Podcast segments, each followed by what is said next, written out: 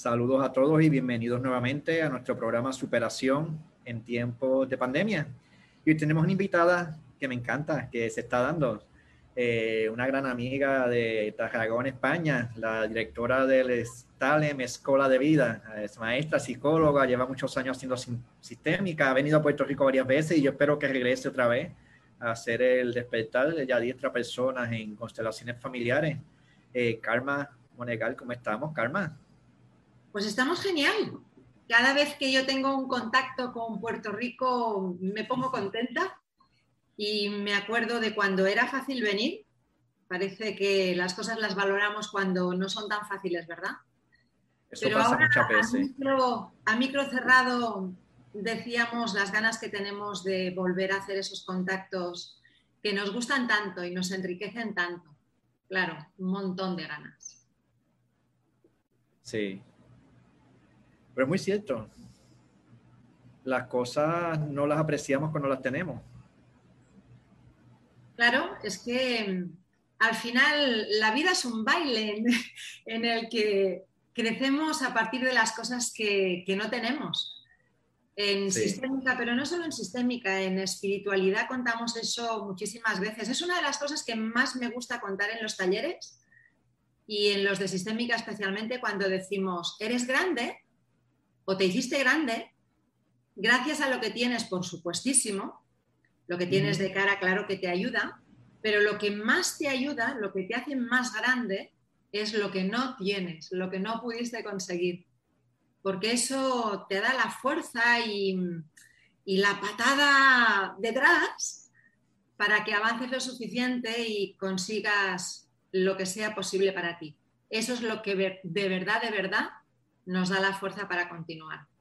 Así que no poder venir a Puerto Rico al final, pues no deja de ser algo con una buena lectura porque tengo, yo tengo muchísimas más ganas de venir.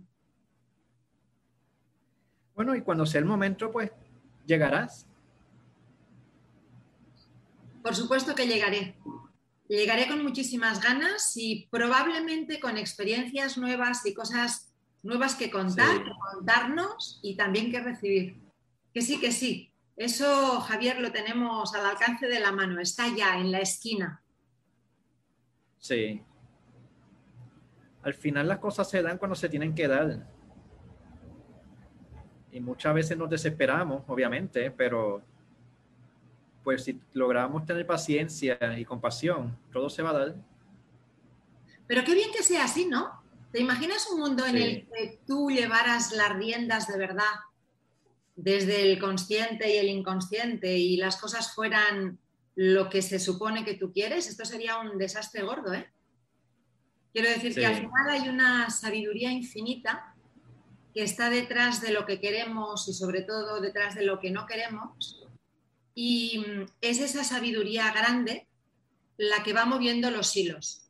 Y fíjate que las cosas se van poniendo en su sitio en la medida que tú colaboras para que mm, esa sabiduría que sabe lo que es mejor que sea ahora, lo que es mejor para mañana y lo que es mejor que no llegue, en la medida que colaboras con esa sabiduría más grande que tú, las cosas se te recolocan mucho más rápidamente y eso que está tan de moda que es lo de fluir, empiezas a entenderlo desde otro lugar y la vida de verdad cambia y cambia para muchísimo mejor.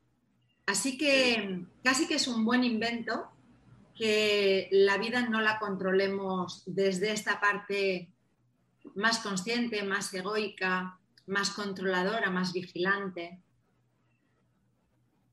Mientras más fácil podamos asumir lo que tenemos, más, más felices vamos a ser, porque nuestra expectativa se cumple.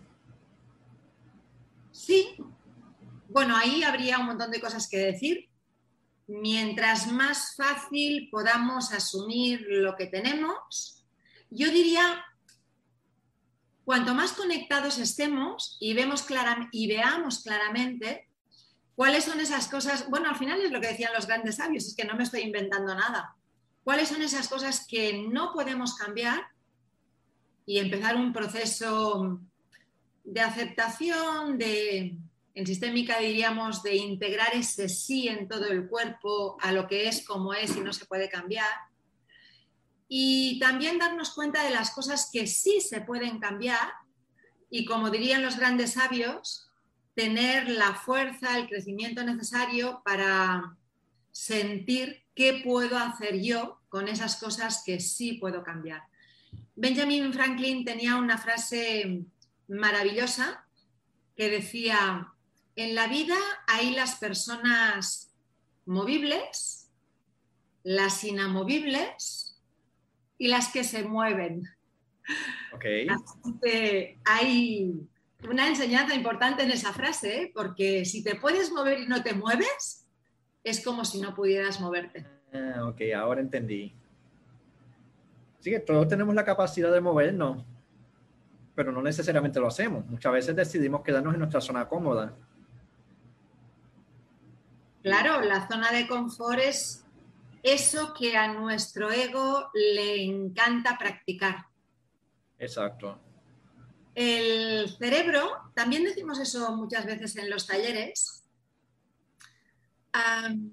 no tiene, en general los humanos, la vida de un humano no, no, tiene el objetivo de ser feliz. Eso queda muy mal que se diga así sin preparar a nadie, pero, pero así es, los grandes sabios nos dicen eso muchas veces. El objetivo de la vida de un ser humano no es ser feliz el objetivo de la vida de un ser humano es desprenderse de todo eso que no somos y en la medida que nos desprendemos de lo que no somos, vamos siendo cada vez más felices. Es decir, la felicidad es una consecuencia de haber hecho un trabajo profundo con el desprendimiento.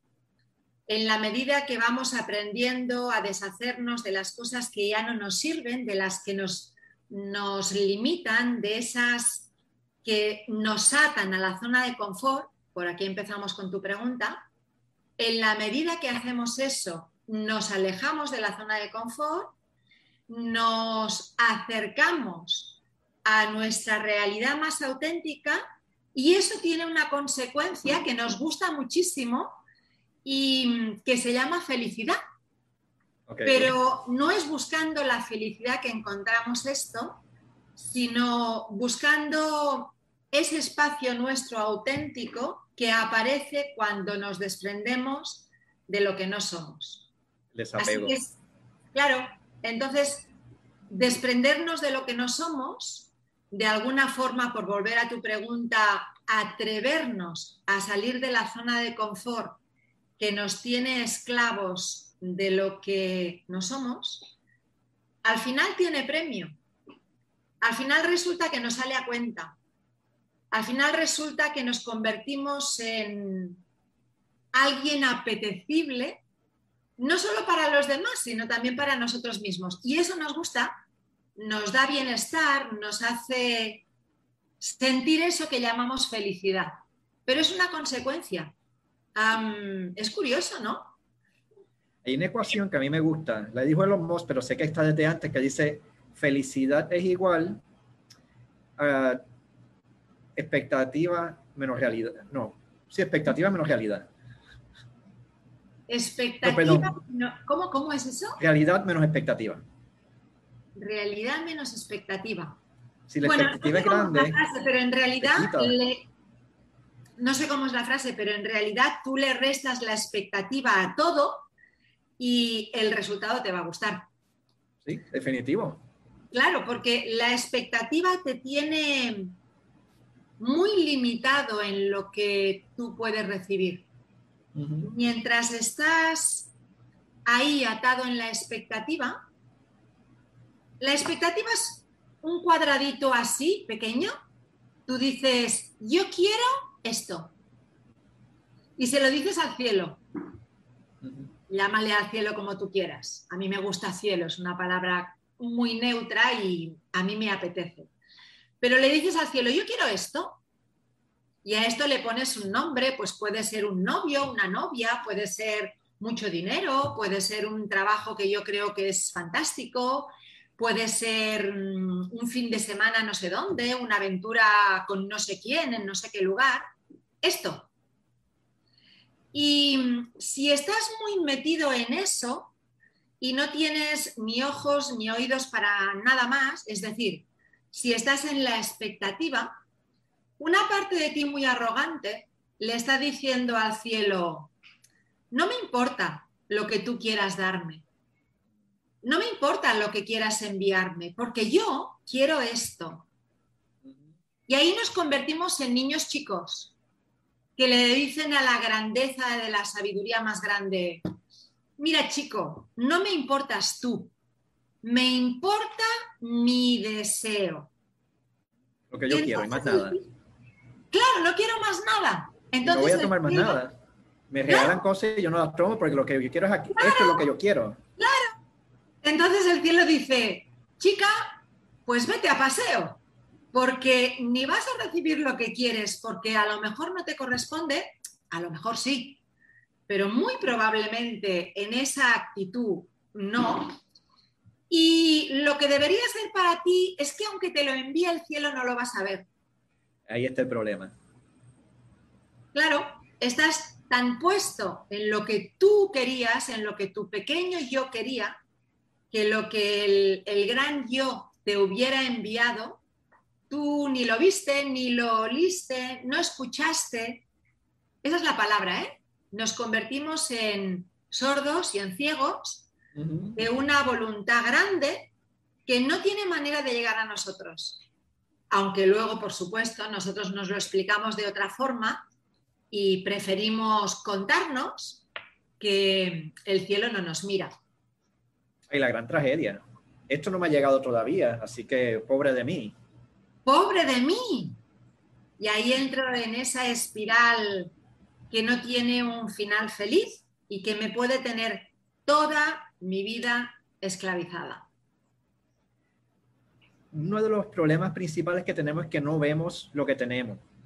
Y le puedo recordar a todos los que nos están escuchando ahora mismo que si nos están escuchando deben tener un celular que probablemente vaya bastante lleno, tienen conexión al internet, tienen conexión a la electricidad, además de todas las otras cosas que damos por sentadas como agua potable, baño, papel, jabón, Hace 100 años casi nadie tiene acceso a nada de eso. O sea, el que conoce de historia, la vida era bien difícil. La gente se moría de infecciones por salubridad y no había medicina. Olvídate de vacunas. O sea, era, era normal morir a los 20 años, 30 años. Te digo algo en esto, porque mm, nosotros vinimos aquí a Puerto Rico poco antes del huracán.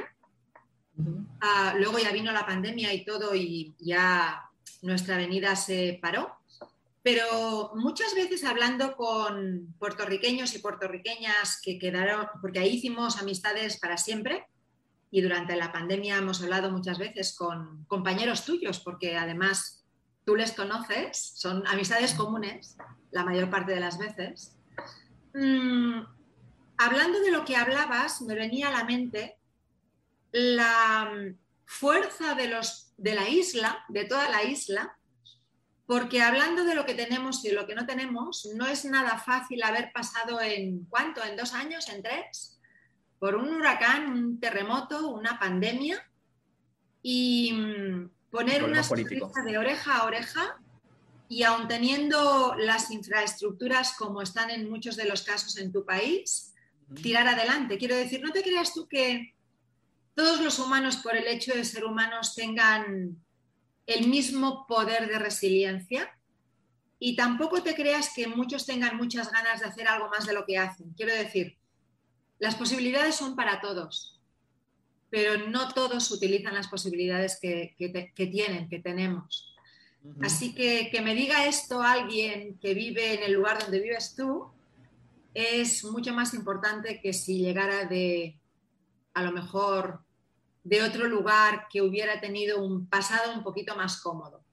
Y ya lo digo en general, ¿eh? no hablo solamente de estos tres años. Bueno, es cierto lo que dice. Ah, para los puertorriqueños, sobre todo el huracán, fue algo bien, bien fuerte. Y todavía tenemos muchos traumas que no hemos procesado. O sea, hay, Aquí hay mucho trabajo personal que hacer. Lo sé, lo sé. Pero vamos a ponerlo en perspectiva. ¿Qué está pasando en Haití? ¿Qué está pasando en el resto del mundo? En el resto del mundo, en Asia, en Bangladesh, o sea, tenemos que ser agradecidos con lo que tenemos. no pues solo hay que ser agradecidos, sino que tenemos algo importante con lo que contribuir al mundo. Quiero decir, se nos llena la boca mm, tantísimas veces con palabras grandilocuentes y frases así como muy apoteósicas, muy frase internet, y olvidamos la gran frase de Gandhi, sé tú el cambio que quieres ver en el mundo. Yo, en lo personal, ¿eh? y en la escuela, por supuesto, también, en Talam, pero en lo personal es una de las frases que más integradas tengo en mí. Quiero decir, no sirve de nada hablar de Puerto Rico o de Haití o de la esquina de mi casa aquí en Tarragona donde vivo, si no estoy haciendo en mí, en mí, de piel para adentro, un trabajo que me permita cambiar lo suficiente en mi casa, bajo mi piel, para que eso de verdad pueda trasladarlo a mi gente, a mi barrio, a mi ciudad, a mi país, a mi continente, a mi mundo, a mi planeta. Porque esa es la vía, ¿sabes? Si no nos metemos en camisa de once varas y nos vamos otra vez a, a colonizar a, a misiones donde, a decirle a quién que haga qué o que deje de hacer qué otra cosa, ese, ese no es el camino, eso, eso ya lo aprendimos. Espero que, para mucha gente esté claro. El trabajo de verdad empieza de piel para adentro. Y luego lo que te sobre, puedes decidir compartirlo. Si te va bien, bien, y si no, te vuelves a casa. Pero el trabajo es de piel para adentro. Y lo que uno comparte son las experiencias vividas. O sea, yo te puedo dar dinero y tú lo agradeces y te lo gastas y lo disfrutas y qué sé yo, pero eso no te va a valer mucho. Lo que verdaderamente necesitamos los seres humanos es acompañamiento y el acompañamiento se hace desde la herida. Ya que hemos tenido estas experiencias, estas, pérdidas, por ejemplo, estas situaciones dolorosas, lo sobreviví, pues cuando veo a alguien que está pasando un dolor similar, puedo tener empatía y puedo conectar. Y sin darme cuenta, estoy ayudando a que esa persona crezca. Ni más ni menos. Exacto. Muchas veces repetimos esa frase que no es nuestra. Uh, la historia se explica diferente desde la herida que desde la cicatriz. Wow, y por supuestísimo, claro. Y por supuestísimo, la ayuda que ayuda es la ayuda que basa la, experiencia y el conocimiento que se desprende de la propia gestión de la herida propia yo no puedo dar lo que no tengo, no puedo acompañar desde donde yo no tengo experiencia. Y cuando hablo de algo, gordo y el corazón se me va en ayudar a esa persona que pasó algo gordo, tengo antes que ser sincera conmigo y decirme a mí misma, bueno, pero yo eso lo solucioné. ¿Tengo de verdad algo que aportar? ¿O estoy ayudando desde una herida no cerrada que más que ayuda va a colaborar reabriendo espacios que a lo mejor no corresponden. Wow, eso está fuerte. Eso es fuerte, pero en sistémica tú sabes, ¿no? Eso está muy mirado y muy, muy estudiado y, y, aporta, da muchas alegrías a las personas que no solo lo aprenden y lo entienden, sino que viven con eso. La ayuda que ayuda está, no es de la sistémica, la sistémica actualizó ese concepto, pero tener claro qué ayuda ayuda y qué ayuda ayuda a caer forma parte de conocimientos ancestrales de hace miles de años. Yo ayudo desde mi salud. Wow. Y por eso es que es bueno no trabajar las heridas individuales de cada uno. Es bueno, necesario, prioritario y urgente.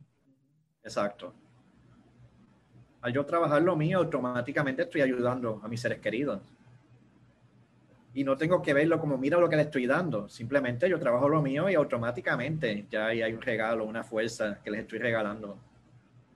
También en eso la sistémica es especialmente incisiva, pero que otra vez, ¿eh? no es la sistémica, es, un conocimiento muy vasto y muy antiguo, pero en un sistema es imposible mover una pieza sin que no se mueva todo el puzzle del sistema. Exacto. A lo mejor es que la sistémica nos facilita un poco, por hacerlo más didáctico, más pedagógico, es esa enseñanza que no es sistémica, pero que es verdad que la sistémica nos la pone muy a mano, ¿no? Si tú haces tu pequeño trabajo en tu pequeña parte de mundo, tu pequeña parte de piel, ese trabajo inmediatamente mueve los hilos de todo el puzzle, de todo el contenido.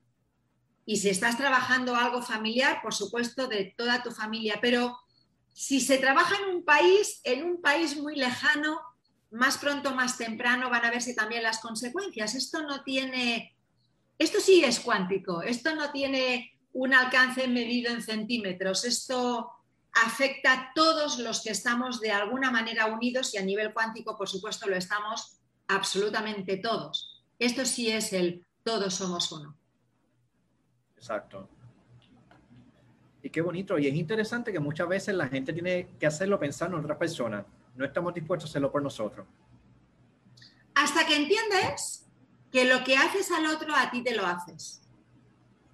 Y esto no lo entiendes hasta que llevas un tiempito un poquito largo, bueno, es relativo dependiendo de las personas, pero al final a todos nos lleva un tiempo, llegar a integrar en tu propia piel que de verdad somos uno. Cuando no lo escuchas sino que de verdad sientes en tu cuerpo la unidad con todo lo que existe, eso de lo que hago a otro, me lo hago a mí, lo que el otro se hace para él, a mí me lo hace, empieza a formar parte de tu día a día, todos los segundos, de todas las horas que existes, incluyendo las que duermes. Ahí sí empieza a cambiar el mundo. Exacto.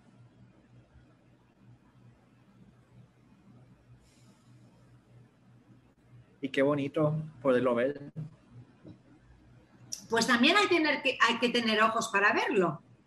Exacto. Tampoco tener los ojos de la carne bien puestos en la cara nos ayudan demasiado, porque una cosa es ver y la otra cosa es mirar. Y mm, miramos cosas diferentes viendo las mismas cosas. Así que eso también es cuestión de aprendizaje y experiencia. Y esto se toma, como tú dices, en el trabajo que empieza de la piel hacia adentro. El trabajo interior. El crecimiento Ese es el único trabajo honesto y auténtico. Y es para toda la vida, todas las vidas que tengas por delante. Así que eso va como poco para largo. Exacto. Sí, yo digo, toma un poquito de tiempo, a veces toma unas cuantas vidas. Y está bien. Está. Quiero decir que esto es lo que es. Y al final, en este camino en el que vamos entrando en la dinámica de las cosas, no son tan buenas ni tan malas como nos imaginábamos, son como pueden ser y van recuperando cada vez más el centro en esa realidad que primero entendemos y luego integramos y al final vivimos, vamos recuperando esa felicidad con la que empezábamos esta entrevista, Javier. Por lo tanto, es lo único que al final vale la pena. Exacto.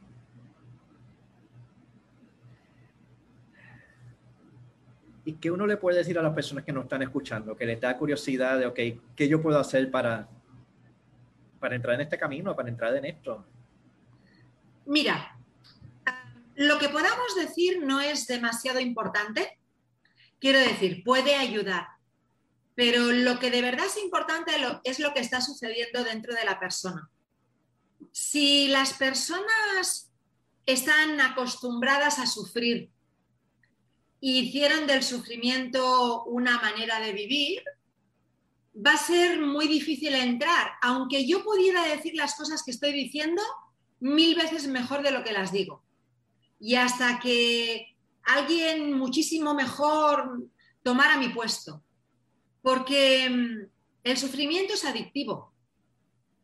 Y estamos tan acostumbrados a pensar que lo normal es llorar o comernos las lágrimas, que es el mismo llorar pero con represión, que a lo mejor ni escuchamos lo que nos dicen cuando alguien intenta tirarnos un cable, porque no estamos abiertos a eso, porque estamos tan metidos en el lloro y en la herida y en el pobrecito de mí y en el me tocó, ¿qué le vamos a hacer? Y en el ojalá me muera mañana y si no, pasado mañana por la mañana.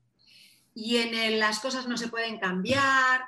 Y mm, la mayor parte de población está tan metida en esa dinámica suicida que lo que nosotros podamos decir no encuentra ni una célula por la que colarse en el interior. En cambio, si las personas con menos sufrimiento o con más, pero normalmente con menos, pero con más apertura, con alguna célula ya preparada para salir de la zona de confort del sufrimiento, tiene ganas o por lo menos una neurona, vamos a imaginar que la célula es una neurona, y la neurona dice, hombre, vamos a hacerlo diferente, se puede, se puede hacer diferente o por lo menos podríamos escuchar a alguien a ver si alguna neurona más de las que está por aquí al lado se me une.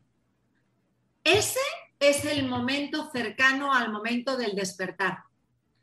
Porque ahí ya tienes un par de células, un par de neuronas, tres, cuatro, y pronto va a haber un ejército de neuronas ya preparadas para hacer frente a las neuronas que te dicen que eres un pobre desgraciado. Y ahí sí que lo que podamos decir tú y yo, o quien, quien fuera que se pusiera a hablar, ahí, pero no por nuestro mérito, sino por mérito de las neuronas del que escucha, sí que hay una posibilidad de cambio. A esas personas les diría, llama, ya, llama a Javier, llama a alguien en Puerto Rico que pueda ayudarte, llama a quien creas que pueda abrirte el capítulo siguiente y hazlo hoy. No te esperes a mañana, no te esperes a esta noche, porque una neurona o dos o tres o veintitrés no son muchas. Y si no aprovechas el momento este en el que encuentras las neuronas mayoritarias durmiendo, ah, vas a perder una ocasión de oro para empezar este trabajo maravilloso en el que solo hay un ganador y eres tú. Si se abre esa pequeña ventana de oportunidad y por ahí entonces yo no puedo entrar y tomar un cambio mucho más largo. Y te digo, es tan apasionante, tan profundamente emocionante el proceso que sucede en mí cuando me atrevo y te digo también, es muchísimo más rápido que nunca antes. Los procesos han variado mucho, las técnicas han variado mucho. Recuperar técnicas y, conocimientos antiguos, que la gente cree que son nuevos y no tienen nada de nuevos, estarán actualizados, pero tienen poco de nuevos. Recuperar esa sabiduría antigua que a lo mejor tiene más de 6.000 años, es brutalmente nuevo para... Es, eso antiguo, es brutalmente nuevo para muchas personas que creen que ahora tocaron la panacea y se empoderan con eso, porque de verdad, hoy más que nunca, los procesos son rápidos. Por lo menos la primera parte. Uno dice, ¡Ah! tenía una mala relación con mi hijo y no sé qué ocurrió, pero de repente, como que esa relación es más fluida con mi hijo, con mi pareja, con la familia. Me quería separar, no podía, me separé. Me quería juntar, no podía, me junté. los procesos de verdad, y eso lo digo de corazón, es mi vida, es mi experiencia, hablo desde lo que yo he vivido en mí y desde lo que vivo en la escuela, la experiencia ahora es muy rápida. Quiero decir que si te atreves y llamas, pronto no vas a necesitar un Javier Ruiz o una Karma Monegal o, o quien sea que se ponga aquí, porque tú solito vas a decir, yo de esto no salgo. ¿Por qué? Porque me vale la pena porque nunca había estado tan bien como ahora. Y eso, chuta. No sé si decís chuta en, Puerto Rico. ¿Qué significa? Eso significa pincharse en las venas. La droga, chuta, quiero decir, te engancha. Y la, palabra enganchar, así como un poco en, en lenguaje así coloquial, es la droga chuta. Pues esta experiencia que funciona y funciona bien en mí, chuta, te quedas enganchado a esas ganas de continuar con algo sano que te va tan bien. Sí, es un crecimiento y la verdad que se siente bien. ¿Cómo no se va a sentir bien? Pero se siente bien. Claro, por supuesto, cada vez te sientes mejor, claro que se siente bien. ¿Quién no quiere estar bien, Javier? ¿Quién? Exacto. Yo creo que lo que yo le diría a estas personas que estén pasando por momentos difíciles, y lo digo con mucha humildad, reconociendo pues la vida que están teniendo, es que hay opciones. Hay opciones de hacer las cosas diferentes. Y la situación externa no necesariamente se va a poder mejorar, pero si estamos dispuestos a hacer nuestro trabajo personal, hay una posibilidad no, de que una no. tomarlo diferente. Una no, todas. Pues lo de fuera cambia cuando lo de dentro cambia. Eso ni me lo invento yo ni es moderno. Eso es antiquísimo. Como es arriba es abajo, como es dentro es fuera, como es fuera es dentro. Quiero decir que cuando la masa crítica del planeta, y eso tampoco es mío, ¿eh? cuando la masa crítica del planeta esté ya por la labor de hacer un trabajo personal, personal, no decirles a los demás lo que tienen que hacer, hacer yo lo que debo hacer. Cuando yo me crea eso y empiece a trabajar en mí, y, este grupo, primero yo, yo y el de al lado, y el de al lado del de al lado, cuando esto empiece a crecer, y está creciendo ya, eso son números demostrables, llegará un momento en el que es ese reflejo del trabajo interior, ese reordenamiento que voy a conseguir en mí, esa paz interna que yo voy a tener en mí y voy a empezar a irradiar en los míos y en mi sistema, eso va a salir también de mí para afuera. Y un día, todas esas desgracias a decenas, que estamos viviendo en este momento más que nunca en el mundo, a todos los niveles, también van a empezar a mejorar. No te digo ni hoy ni mañana. Pero eso va a ser, eso está escrito, tampoco es mío. Eso depende de los humanos. ¿Quieres cambiar lo que hay fuera? Párate, tira para atrás. Un paso atrás. Empieza a trabajar en ti. No corras tanto, para casa y cambiar la expectativa. Volvemos a la ecuación, la felicidad es realidad menos expectativa. La realidad está ahí, pero si mi expectativa es pequeña, pues tomo la realidad y estoy feliz. Si la expectativa es más grande que la realidad, me chavé.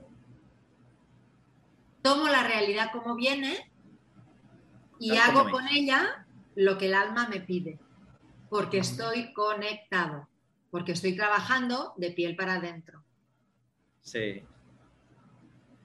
Y qué bonito es cuando el alma nos llama, cuando el alma nos pide algo y nosotros lo reconocemos y lo podemos hacer.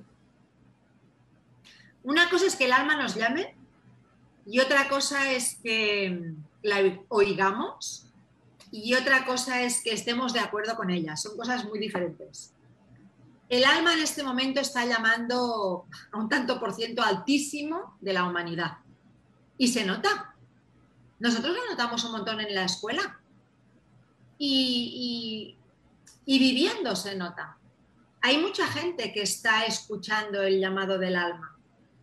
Yo siento como nunca el interés de muchísimas personas que a lo mejor hace unos años para atrás no hubieran ido a escuchar a ese señor o señora, a ese personaje hablando de algo raro, que hace unos años no me hubiera interesado y ahora sí, o ese libro que encuentro en la librería que hace unos años no hubiera tomado y ahora me lo llevo a casa por si acaso. Las librerías, este tipo de temáticas están, no te diría arrasando, en algunos títulos sí, pero, pero están llamando la atención mucho más que años atrás.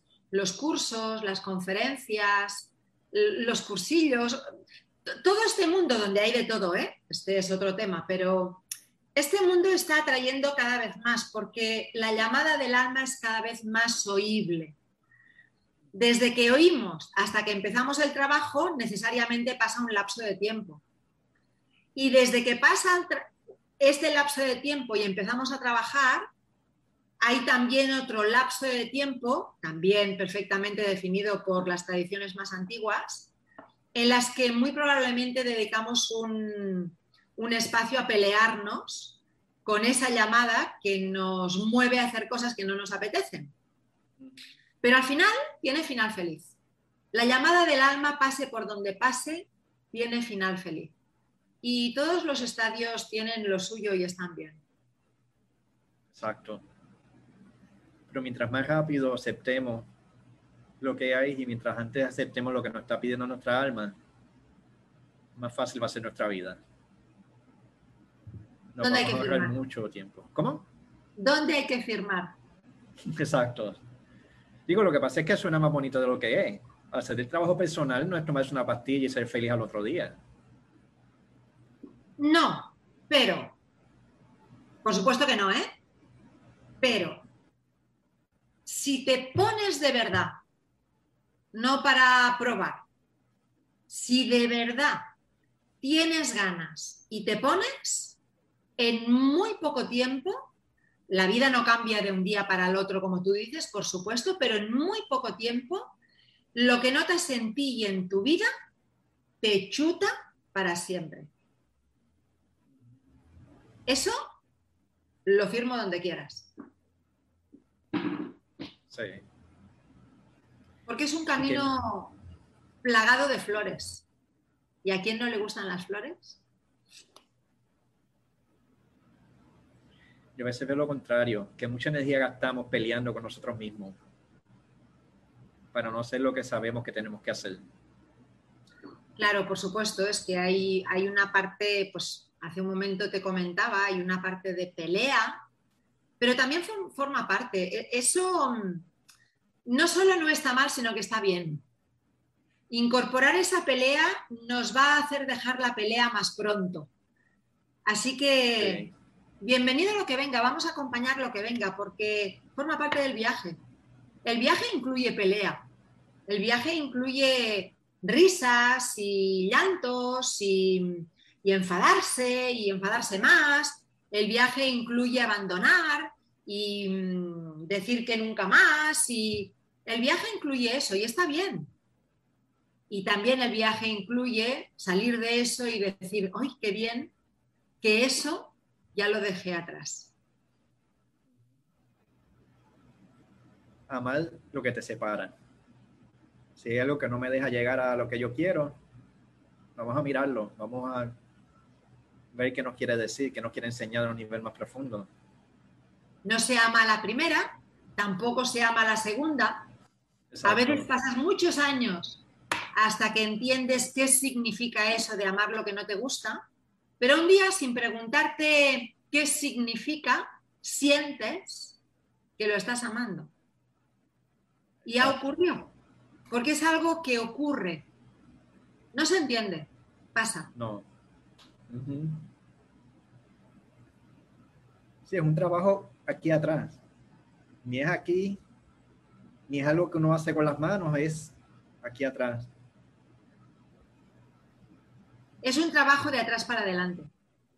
Exacto. Que al final te impregna toda. y sale de ti y impregna también a los demás.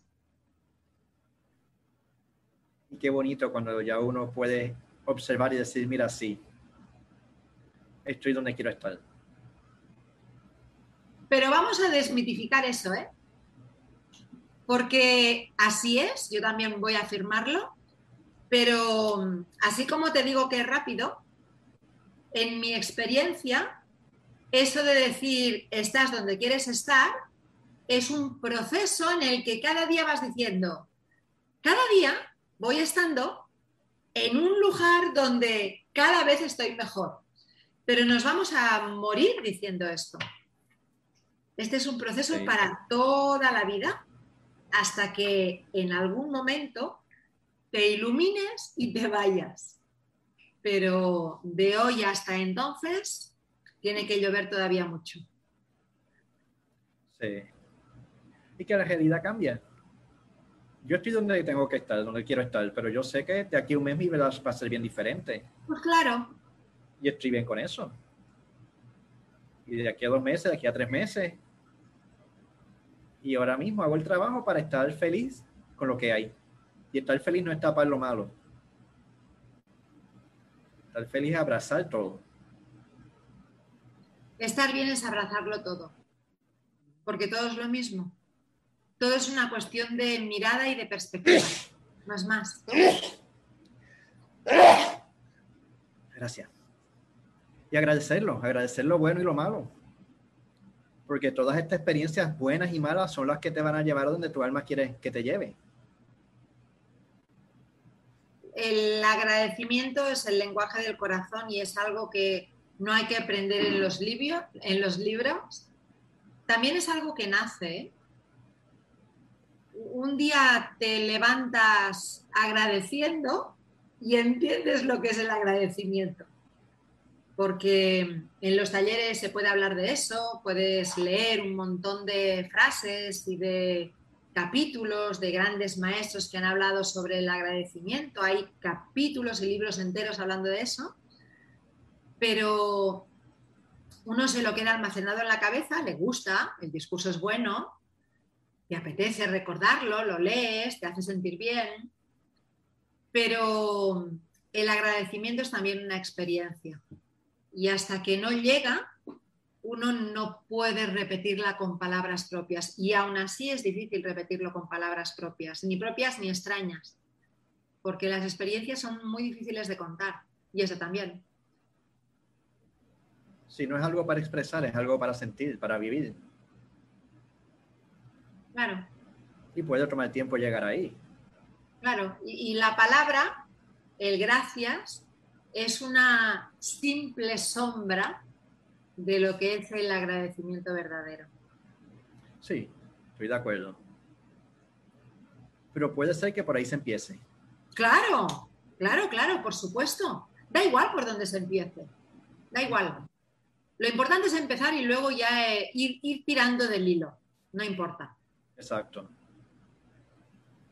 Yo veo si uno tiene problemas con alguien en el trabajo, puede, uno se pelea, me están faltando la dignidad, tengo coraje, lo que sea.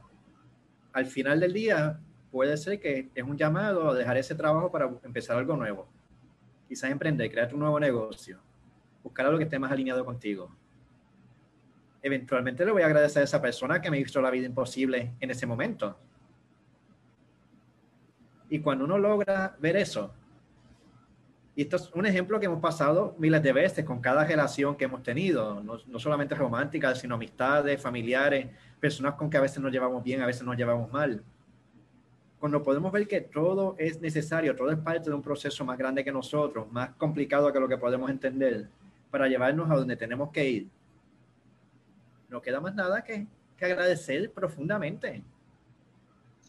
Al final vamos a llegar otra vez uno de esos conocimientos de la sabiduría antigua cuando te dice, al final todo es un maestro para ti.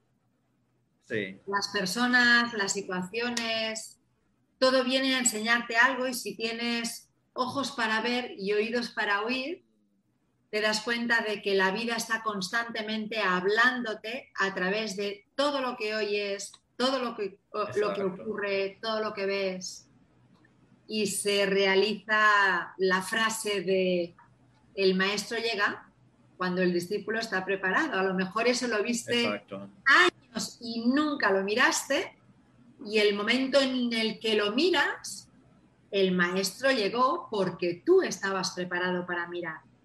Siempre estuvo ahí, pero tú no lo veías. Exacto. Supongo que por eso es que tú hablas del despertar. El primer paso es despertar. Sí. Abrir los ojos. Tampoco es una palabra nuestra. Nosotros, sabes que tenemos un taller que es el que hemos llevado a Puerto Rico distintas veces, que es el despertar, y estamos enamorados del despertar. Pero la palabra despertar, que yo utilizo miles de veces, tampoco es nuestra, ni de la escuela, ni mía. Es una palabra muy antigua que en general las filosofías orientales, pero no solo las orientales, pero sobre todo las orientales, han utilizado desde el inicio de los inicios para poder definir un poco cuáles son esas personas que se dan cuenta de que la realidad es mucho más de lo que vemos ¿Y qué personas no se dan cuenta de eso? A las personas que no se dan cuenta de eso y confunden la realidad con lo que ven, la filosofía oriental las llama personas dormidas. Sabes que la filosofía oriental llama, el budismo llama eso maya. Las personas viven en maya, en la ilusión, viendo un poco las sombras de la caverna de Platón. Es que, es que al final todos hablan de lo mismo. Cuando confundimos lo que vemos con lo que, con lo que hay, no estamos dormidos, estamos roncando. y cuando empezamos a darnos cuenta de que hemos vivido con un 0,1% de lo que somos y empezamos a tener esas neuronas curiosas de las que hablábamos al principio diciendo, venga, va, vamos a mirar si hay algo más. Vamos a ver si además de lo que vemos con los ojos de la carne, hay más cosas, más caminos. Mm, vamos a ver si esto es más divertido de lo que parece. Cuando iniciamos este camino, los orientales decían, y ahora ya decimos todos, que empezamos el camino del despertar, despertar de la ilusión para volver a la vida. Porque la vida no es lo que vemos cuando estamos dormidos. La vida es lo que vemos, oímos, sentimos cuando estamos, ni que sea medio despiertos, porque vamos a ir despertando en la medida que vayamos creciendo y despiertos del todo hasta que nos iluminemos. Pero ya estar fuera de la caverna, de esa caverna de Platón a la que aludía hace cinco minutos, es un éxito grande que ya no tiene marcha atrás. Por lo tanto, lo de despertar de la ilusión no es una opción. Para los humanos del siglo XXI es una obligación y no me da ninguna vergüenza utilizar esta palabra, porque ante lo que el mundo nos muestra, nos queda una opción sola y es despertar. Oh. Siempre pienso que cada cual tiene su momento a mí tampoco me gusta empujar a la gente a despertar antes de tiempo. Y aunque les empujaras, no despertarían. Cada uno despierta cuando llega su momento. Pero ahora la humanidad está despertando más rápidamente que nunca. Por eso que hay personas que hace poquito a lo mejor no hubieran sentido ningún tipo de atracción, a lo mejor por una conversación como esta, y están en el punto de empezar a medio poner el oído, ni que sea cocinando, y algo queda. Pues ese es el hilo del, que tirar. Sin presionar va a llegar. Para todos va a llegar. Sí. Sí, fíjate cómo en las redes sociales se ve mucho frase, mucho mensaje, mucho podcast, mucha foto relacionados con el proceso personal. Claro. La gente tiene por lo menos la intención de profundizar un poquito más. Claro. Que también Javier, tú y yo tenemos en las redes sociales amistades muy puestas en un camino Porque los que no están tan puestos en este camino no están entre tus amistades de las redes sociales porque ya no, el contacto no se da ni de una parte ni de la, es más difícil. Quiero decir que eso nos puede engañar un poco. Pero saliendo de las redes sociales, lo que ves en el mundo, en la calle, lo que ocurre cuando paseas, cuando miras, cuando ves la cartelera, qué tipo de películas tienen éxito, cuáles no, qué tipo de conferencias van teniendo cada vez más público y cuáles no. Es decir, viviendo en, la realidad de las calles de nuestras ciudades, sí que podemos ver, y ahí no estamos en redes sociales, que el mundo está cambiando.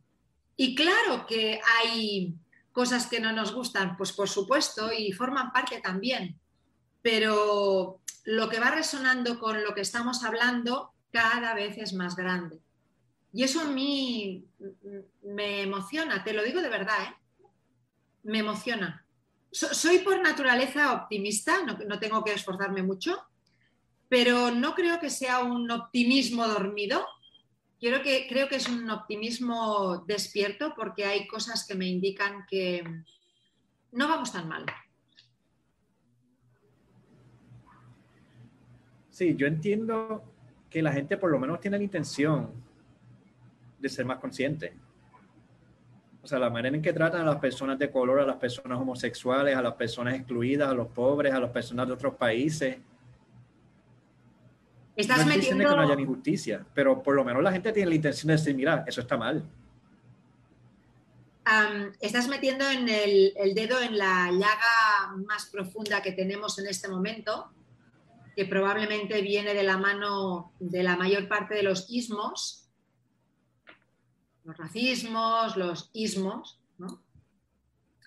que en ningún momento quiero decir que eso no exista ni que no sea importante. Lo que digo es que nunca como ahora podía hacerse frente a esto desde un espacio de luz. Exacto, exacto. Y ese espacio de luz es más luminoso y más ancho que nunca antes. Exacto. Por lo tanto, no, no digo que el exterior no sea lo que ve cualquiera, no estamos ciegos, pero la manera como vamos aprendiendo a gestionar esto, más despacio de lo que algunos quisiéramos, pero está en la línea. Yo de verdad continúo teniendo una visión positiva de lo que ocurre. O sea, que yo hablo de la intención, no es que no haya racismo, por ejemplo, es que el, estamos unos reconociendo nuestros prejuicios y estamos tratando de superarlos. Y hablando de eso, antes no se podía hablar. Pues probablemente, probablemente así sea, con el racismo y con muchísimas otras cosas en este momento en auge en el mundo. Sí. Y me da esperanza de que va a ser lo próximo nuestros jóvenes definitivamente vienen alambrados de otra manera y tienen otra sensibilidad que nosotros no tenemos y tienen otra conexión que nosotros no tenemos y todavía no se ha definido. Esa configuración de palabras que hiciste no es propia de lo de la manera como hablamos aquí. Tú dijiste que vienen alambrados de otra manera. Sí. Me encanta porque la parte gráfica ¿no? la metáfora de alguien alambrado por dentro, yo que no lo, oí nunca, a, mí se me antoja como una configuración llena de conexiones o de posibilidad de conexiones y con un alambrado interno que no se termina en la piel. Es un alambrado que empieza dentro y va como extendiendo los alambres fuera. Así que la imagen es preciosa, sí. Los jóvenes vienen a... Y además eso es verdad, ¿eh? también está... Eso está profetizado desde hace muchísimas generaciones, también hace miles de años que eso está profetizado. Los chicos ya hace unos años vienen alambrados, configurados de otra manera, con muchas posibilidades latentes y potencialidades que ya van activándose, diferentes a las que llevaban nuestras generaciones. Estamos avanzando. Estamos avanzando. Este optimismo, como te decía, no es un optimismo dormido. Sí. Y es bueno mirarlo. Y es bueno también reconocernos como sociedad de que estamos caminando, porque muchas veces se nos olvida, seguimos peleando, seguimos protestando por todas las cosas que no están bien. Y no es que no, es que estén bien, porque pues hay que seguir señalando las cosas, pero también hay que darnos esa palmadita en la espalda y decir, sí, lo estamos haciendo muy bien.